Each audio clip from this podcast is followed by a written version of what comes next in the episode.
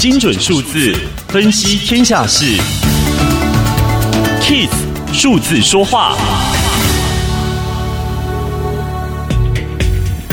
随着乌俄战争爆发，退出俄罗斯市场的西方企业不在少数，而退出的代价更是高昂。像是速食业者麦当劳关闭俄罗斯的餐厅，在第一季就损失了一点二七亿美元；石油业的损失更加惊人，英国石油公司损失高达两百四十亿美元。然而，耶鲁大学研究却发现到，完全退出俄罗斯的企业，在二月到四月的股价反而上涨百分之三点六，选择留在俄罗斯的企业股价则是下跌了百分之六点九。看来比起短期损失，投资人更看重的是长期的商誉。